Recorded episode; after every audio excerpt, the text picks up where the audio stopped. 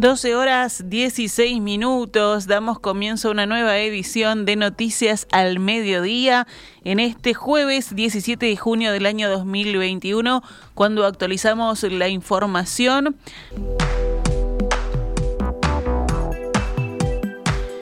El PITCNT convocó para hoy a un paro general de 24 horas contra el hambre y la desigualdad por trabajo y salario.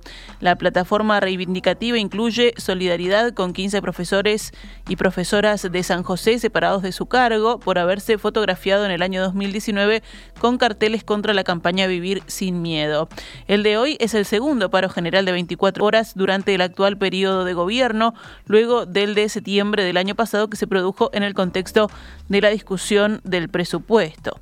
Esta mañana, en diálogo con En Perspectiva, Marcelo Abdala, secretario de la central, aseguró que se trata de un paro contra el gobierno y en parte es porque el gobierno rechazó su solicitud de generar un diálogo nacional con expertos en la materia para afrontar la pandemia. Sí, claro. Este, digamos, sin, sin medias tintas en ese sentido. Este, nosotros en abril le propusimos al presidente de la República la necesidad de un diálogo nacional por la vida con participación de todos los actores científicos, políticos, sociales, que permitiera, digamos, en su momento, digamos, atacar la pandemia con medidas adicionales de disminución de la movilidad. Y no creo que el Poder Ejecutivo racionalmente estuviera en contra de esta propuesta, pero que tenía que tener una contraparte en el ingreso básico de emergencia, que permitiera a la gente solventar su vida mientras, mientras se desarrolla ese periodo especial, digamos. Lamentablemente esto fue rechazado por el Poder Ejecutivo desde mi punto de vista, no por razones sanitarias, sino por razón de su orientación económico-social. En la misma línea, el secretario general del PIT-CNT aseguró que no hay mejor indicador para ver el carácter insuficiente para las medidas que tomó el gobierno que los jornales solidarios, que son medidas más de asistencia social y no de trabajo de calidad, dijo, y afirmó también que esto es una demostración gráfica de las escasas medidas de protección social que tomó el gobierno. Abdala dijo que en Uruguay está creciendo el hambre y la pobreza y por lo tanto no es pareja la distribución de las dificultades y que hay sectores que están bastante bien y podrían aportar un poco más. Consultado por si el paro general tenía como trasfondo la recolección de firmas para el referéndum contra la ley de urgente consideración, Abdala indicó que sostener eso es un despropósito. Nosotros estamos recolectando firmas a diario, especialmente los sábados y los domingos, con un contingente muy importante de gente. Y yo ahí les pido que atiendan la caravana y la plataforma del PCNT. Este, eh, evidentemente que nosotros somos contrarios a un modelo, a un proyecto que entre otras cosas viene ajustando hacia abajo la vida, el trabajo y los ingresos de las grandes mayorías nacionales porque afecta a la población asalariada, a los jubilados y a todos los sectores medios que viven del mercado interno al, afectar la demanda interna. Y es evidente, no nos escondemos en esto, que consideramos que hay un andamiaje jurídico en la ley de urgente consideración que es la apoyatura jurídico-legal de ese proyecto. Ahora, sostener que nosotros estamos haciendo un paro general solamente en función de recolectar firmas para que el pueblo decida sobre la luz me parece un despropósito. Recordemos que la central definió que el paro será activo y estarán instalados durante la jornada 600 puestos de recolección de firmas en todo el país para habilitar el referéndum contra la LUC. Además, serán realizadas barriadas, una que comenzó a las 10 de la mañana y otra a las 14 horas. A partir de las 15 y 30 habrá concentraciones de vehículos en las plazas La Fone, Colón y Huelga General. Desde esos tres lugares participarán eh, las caravanas hacia la Torre Ejecutiva, donde se va a entregar una nota con los planteos del PITCNT para paliar la crisis sanitaria y económica. El ministro de Trabajo, Pablo Mieres, calificó el paro de hoy de muy injusto. Mieres dijo, hablando con el observador, que la medida del PIT-CNT tiene un conjunto de consignas que son absolutamente exageradas. Añadió que no es oportuno y que está directamente vinculado con el final del plazo de recolección de firmas para promover un referéndum contra 135 artículos de la ley de urgente consideración. De todos modos, el ministro matizó sobre su relación con la Central de Trabajadores. Diferencias, sí, dijo Mieres, grandes, muy grandes, pero diálogo siempre. En cuanto a la afectación de este paro en el transporte, según lo anunciado por los sindicatos involucrados, se llevará a cabo de la siguiente manera. Los gremios, se está llevando a cabo en realidad, los gremios de trabajadores de las empresas CUTSE y COME resolvieron adherir a la medida, pero trabajarán como un día normal. Las cooperativas UCOT y COEC adhieren al paro general, pero ofrecen un servicio especial estimado en un 75% de la flota. Los sindicatos del sector de ómnibus interdepartamentales, o sea, los que salen de la terminal Tres Cruces, convocaron a detener las tareas. Sin embargo, desde las empresas Cita y COPSA se indicó al diario El País que habrá servicio de emergencia. En el caso de los suburbanos, está previsto paro durante toda la jornada, pero al igual que en los interdepartamentales, COPSA y Cita brindarán un servicio de emergencia. Lo mismo ocurre con empresas como Talapando y Casanova.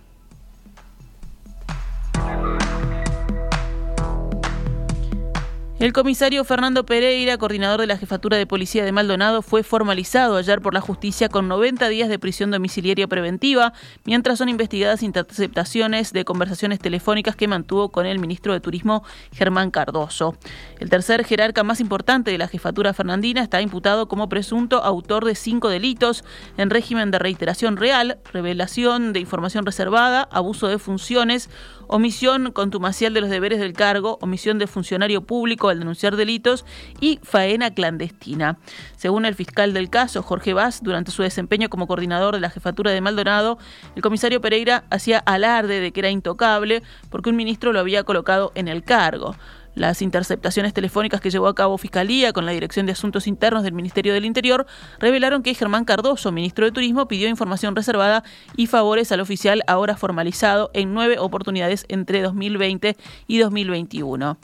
Entrevistado por Radio Sarandí esta mañana, Cardoso dijo que tuvo contactos asiduos con jerarcas de la policía en el cumplimiento de la función pública porque esa es su responsabilidad que es una persona que conozco toda la vida, como al resto del comando de la jefatura de Maldonado, que sí, digo, tuve en el transcurso del tiempo seguramente varias eh, llamadas, tanto con él, como hablo con el jefe, como hablo con el subjefe, como hablo con diferentes jerarcas de la de la policía y otros ministerios, porque es mi responsabilidad hacerlo de acuerdo al rol que cumplo, por diferentes aspectos que, implican una coordinación dentro del Estado este, de forma permanente. En este caso puntual sí, eh, Maldonado es un departamento del cual pertenezco, soy hijo de él, he transitado toda mi vida y sí, eh, tuve varias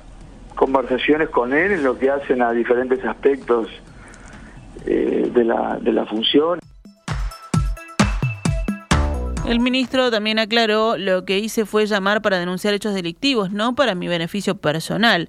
Según entiende el fiscal a cargo, el ministro de Turismo no cometió un delito de abuso de funciones, ya que la relación de amistad entre ambos, descrita por Cardoso como un vínculo de toda la vida, abre paréntesis para distinguir la actuación del jerarca sin valerse de su cargo. En declaraciones al mismo medio, el fiscal Vaz dijo lo siguiente. Yo contextualizo la situación y en el caso Cardoso no, no lo hacía ejerciendo su cargo de ministro, que es lo que establece la ley. Recordemos una cosa, los tipos penales, o sea, los delitos, tiene que ser eh, cumplirse expresamente lo que lo que requiere ese tipo penal. Si no está establecido, no es delito. Entonces, si la persona no, en el caso del abuso de funciones, lo que requiere es que se ostente o se ejerza ese cargo para para hacer ese acto irregular o este, y en este caso en el caso de Cardoso, él no ostentaba su cargo, lo hacía por una situación de amistad, así como usted podría de repente ser amigo del coordinador y llamarlo, o yo ser amigo del coordinador y llamarlo. Bueno, tuvo algunas repercusiones tras las revelaciones públicas del fiscal Jorge Vaz. El senador del Frente Amplio, Charles Carrera, escribió en Twitter: ¿Habían solicitudes particulares por parte del ministro invocando su cargo? Si esto fue así, debe aclararse porque sería gravísimo. Las charlas telefónicas también revelaron la presunta responsabilidad del coordinador de la jefatura en delitos vinculados a faena clandestina, venta y transporte de ganado. Se presume también que el comisario Pereira utilizaba vehículos de la jefatura para trasladar ovinos de su propiedad. Además, ayer fue imputado el sargento Sidney Ramos, investigado por revelar información confidencial de la policía a un abogado sobre vehículos incautados y personas requeridas por la justicia. Se confirmó la fecha para la interpelación a la ministra de Economía, Susana Arbeleche, y el ministro de Salud Pública, Daniel Salinas. Será el 6 de julio en el Senado. La convocatoria había sido aprobada en sesión del martes 8, solo con los votos de la bancada del Frente Amplio, pero todavía no se había fijado la fecha. El senador socialista Daniel Olesker será el miembro interpelante. El Frente Amplio definió llamar a sala a los ministros luego de que la Comisión Especial de Seguimiento de la Pandemia se reuniera con el presidente Luis Lacalle Pou y considerara que las respuestas del mandatario fueron insatisfactorias satisfactorias. El presidente Luis Lacalle Pou y los tres coordinadores del Grupo Asesor Científico Honorario del GACH acordaron ayer el final de las tareas del equipo de expertos creado el 16 de abril del año pasado para aconsejar al gobierno en temas sanitarios y científicos relacionados a la pandemia de COVID-19. A la salida del encuentro que tuvo lugar en Torre Ejecutiva, el coordinador general del grupo, Rafael Radi, se dirigió brevemente a los medios para confirmar la decisión.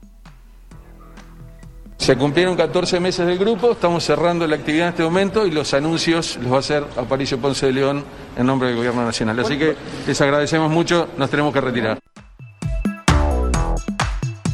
Más tarde, el vocero de Presidencia de la República, Aparicio Ponce de León, señaló al país que la calle Pou y los científicos trabajarán en las próximas semanas para definir la realización de un acto de reconocimiento público.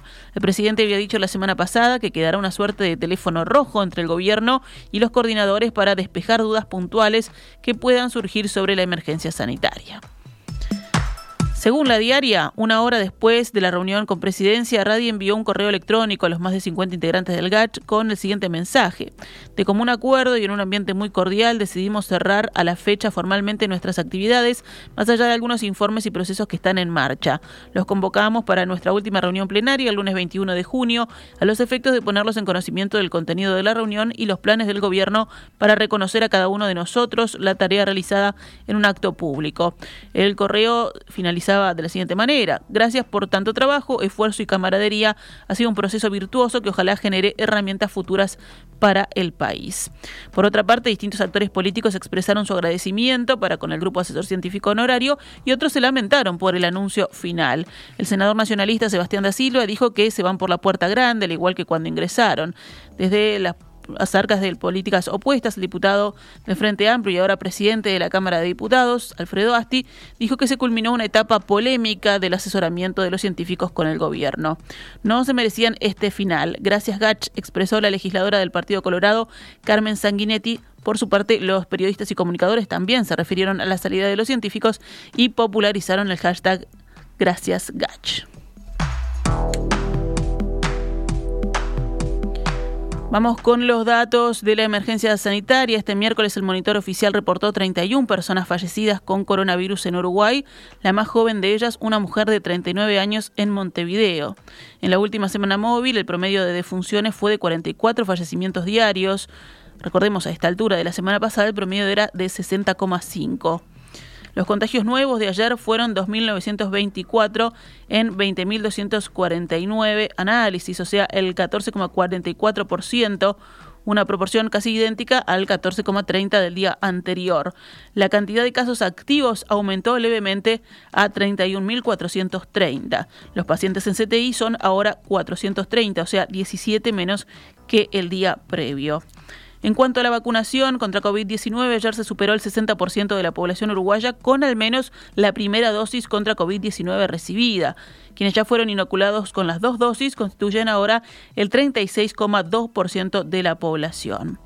El Ministerio de Salud Pública informó que hoy, día de paro general, los vacunatorios estarán abiertos en su horario habitual. El Ministerio de Salud Pública publicó una serie de recomendaciones para la visita a establecimientos de larga estadía para personas mayores. La cartera planteó diferentes situaciones vinculadas al coronavirus ante el Día del Abuelo, que se va a celebrar el próximo sábado. Las autoridades indican que los establecimientos donde haya un caso positivo o sospechoso de COVID-19, las visitas de familiares son suspendidas, salvo en aquellas situaciones excepcionales como personas en el final de la vida o si se trata de un residente con deterioro cognitivo que cursa una descompensación con síntomas psicoconductuales que no puedan ser abordados por el equipo de trabajo. En tanto, en los residenciales donde no hay casos positivos ni sospechosos, las personas pueden recibir visitas semanales con cita previa y de 30 minutos de duración. En el establecimiento se deberá llevar un registro de visitas diarias a modo de control y de esa manera el área de epidemiología del Ministerio de Salud Pública podrá tomar las acciones necesarias en el caso de que surjan un caso positivo de COVID-19, es lo que se indica en el texto.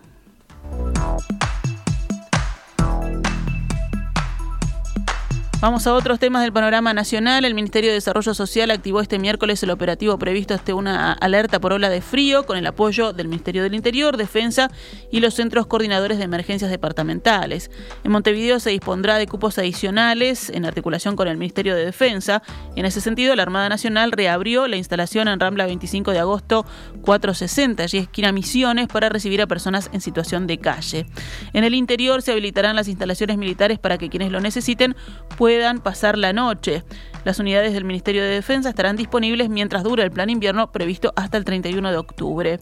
El MIDES y el Ministerio del Interior comenzaron este miércoles con las recorridas nocturnas para acercar a las personas que están a la intemperie a los refugios. El operativo por la ola de frío polar se extenderá hasta el sábado, según informó la cartera. Actualizamos a cuánto está el dólar a esta hora, cuánto cotiza el dólar a esta hora en la pizarra del Banco República, 42 pesos con 50 para la compra y 44 con 90 para la venta. Estás escuchando CX32, Radio Mundo, 1170 AM, Montevideo, Uruguay. Continuamos en Noticias al Mediodía, pasamos ahora al panorama internacional. El presidente ruso Vladimir Putin dijo estar dispuesto a seguir dialogando con Estados Unidos si sus dirigentes también lo desean, un día después de la primera cumbre con su homólogo Joe Biden en Ginebra. Estamos dispuestos a seguir adelante con el diálogo, siempre y cuando el lado estadounidense también lo esté, dijo en comentarios difundidos por la televisión. Hablando de su encuentro con Biden, el presidente ruso señaló que nos hemos podido entender y entender nuestras posturas sobre cuestiones clave. Putin añadió que su homólogo estadounidense le pareció un profesional con quien hay que trabajar muy atentamente para no perderse nada. La primera cumbre entre Putin y Biden, Biden en la jornada de ayer en Ginebra fue calificada de constructiva por el presidente ruso y de positiva por el estadounidense que buscaron una distensión en sus relaciones bilaterales. Entre los resultados concretos más destacados de la cumbre está el inicio de un diálogo sobre seguridad estratégica, entre ellas las cuestiones del desarme y el retorno de los embajadores de los dos países a sus puestos. La Corte Suprema de Estados Unidos se negó hoy a derogar la emblemática ley de salud del expresidente Barack Obama, lo que permitirá a millones de estadounidenses seguir contando con cobertura médica. La decisión del máximo tribunal, tomada por una mayoría de siete de sus nueve jueces, supone un revés a posteriori para el expresidente Donald Trump, que intentó por todos los medios suprimir la ley mejor conocida como Obamacare. Nos vamos a Francia, donde la Fiscalía pidió hoy una pena de un año, de la cual seis meses serían cumplidos con cárcel firme contra el expresidente Nicolás Sarkozy por haber excedido el máximo autorizado de gastos para su campaña electoral de 2012. Sarkozy manejó con total dejadez las finanzas de una campaña de oro macizo a la vista de su nivel de gastos, escribieron los fiscales a cargo del caso. Sarkozy, que no estaba presente en la audiencia, afronta los cargos junto a otros 13 encausados, contra los cuales se solicitaron penas de 18 meses a cuatro años de cárcel. Y rápidamente pasamos a los deportes. Hoy prosigue la disputa de la Copa América tras un descanso de dos jornadas, mientras que Uruguay está esperando su debut mañana viernes ante Argentina. Los partidos de hoy a las 18 horas, Colombia-Venezuela y Brasil enfrenta a Perú a las 21 horas. Como decíamos, Uruguay debutará recién mañana ante Argentina a las 21 horas. En el panorama local, Rampla Juniors y Central Español ganaron y Defensor Sporting y Albion empataron en la prosecución de la tercera fecha del Campeonato Uruguayo de Segunda División Profesional. La jornada se completará recién el próximo domingo con los partidos Racing Danubio y Atenas Rocha. Cerramos con básquetbol. La Federación Uruguaya de Básquetbol anunció la quita de cuatro puntos a Aguada por la Liga 2021-22 y el cierre de su cancha por seis fechas. La sanción se aplica por la explosión de pirotecnia lanzada por hinchas aguateros desde el exterior al interior de la cancha de Biguá, ni bien terminó el partido del 21 de mayo, en el que el verde fue derrotado por Capitol y quedó sin chance de disputar semifinales de la liga.